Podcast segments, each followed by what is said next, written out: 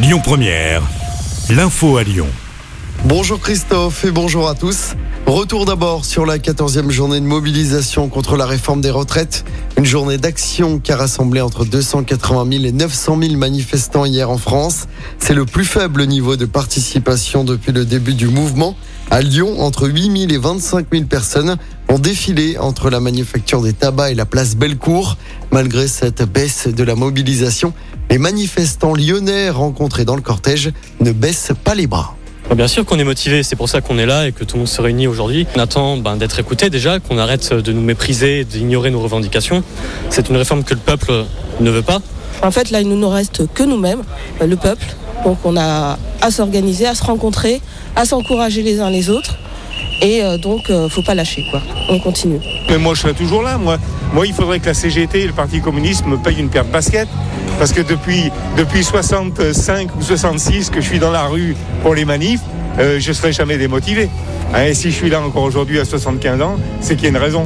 Et les syndicats appellent à rester unis pour peser sur d'autres sujets comme les salaires ou les conditions de travail. L'intersyndicale doit se réunir la semaine prochaine. Dans l'actualité locale, le verdict du procès du féminicide à la Mulatière est tombé hier soir aux assises du Rhône à Lyon. Un homme était jugé depuis vendredi dernier pour avoir tué sa femme de 13 coups de couteau dans son appartement de la Mulatière. C'était en juillet 2020. L'homme a été condamné à 28 ans de réclusion criminelle.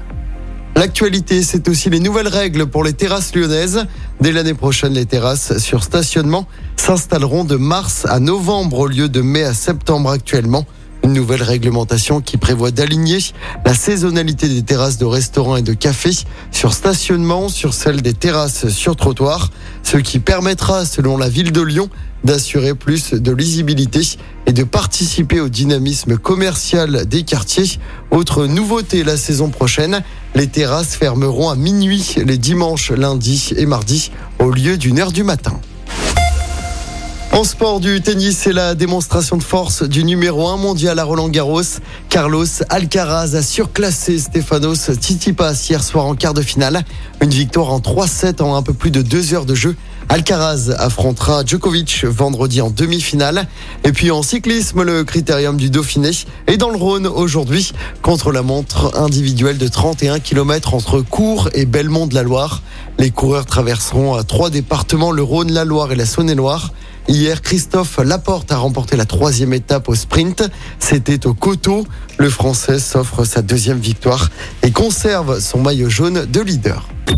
Écoutez votre radio Lyon Première en direct sur l'application Lyon Première, lyonpremière.fr et bien sûr à Lyon sur 90.2 FM et en DAB+. Lyon Première